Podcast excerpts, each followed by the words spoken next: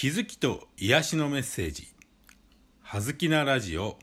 心の扉」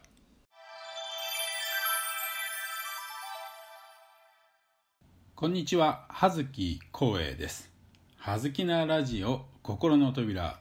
今日のテーマは閉じこもりです。さてここからは閉じこもりについての解説です。現在日本の国内では人口の約1%に相当する100万人が閉じこもっている引きこもっている状態だと言われています。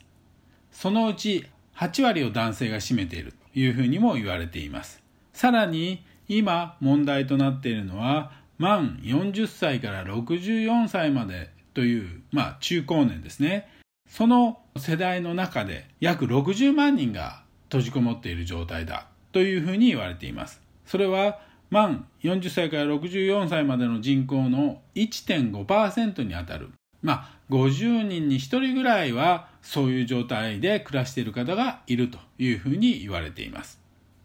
閉じこもっている、引きこもっていること自体が私は問題だとは思いません。ある意味それはその状態で暮らせることは豊かさの象徴だと言っても良いのかもしれません。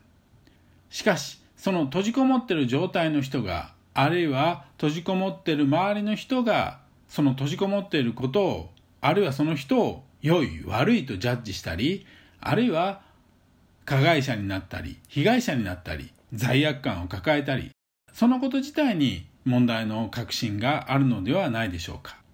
閉じこもってるというのは物理的な状態ですが、より大事なことは心が開かれ、つながっているのかつながっていないのかということがより大きな問題であり問題の核心であると言えるでしょう。もし誰かと大いなるものとつながっていたら本当に閉じこもった状態のまま生きていけるのでしょうか。人間というのはそもそも何かせずには折れない存在です。閉じこもった状態でもできることはきっとたくさんあります。その状態自体が問題なのではなく心を閉ざしている誰ともつながっていないあるいはその状態を使って誰かに復讐しようとしている責任転嫁してようとしているその心の状態が最も問題になるのかもしれません。そこで一番問題になるというか私はその状態の方に問いかけたいのは閉じこもっているあるいは引きこもっているそのあなたは自分のことが好きですか？この質問を投げかけたいと思います。その状態で自分のことが大好きと思えるのならそれでいいでしょう。それも一つの体験のバリエーションでありそれは宇宙的に何も間違っていないということになると思います。あなたがあなた自身のことをあなたのその状態のまんまあるがままに受け入れて自分のことが大好きと言えるのならそれでいいのです。もし大好きというふうに自分のことが言えないとしたらそこに一番の問題があるのではないでしょうか。ぜひ自分の胸にご本人もそうですが周りのご家族身近な人もぜひ心当たりがある方は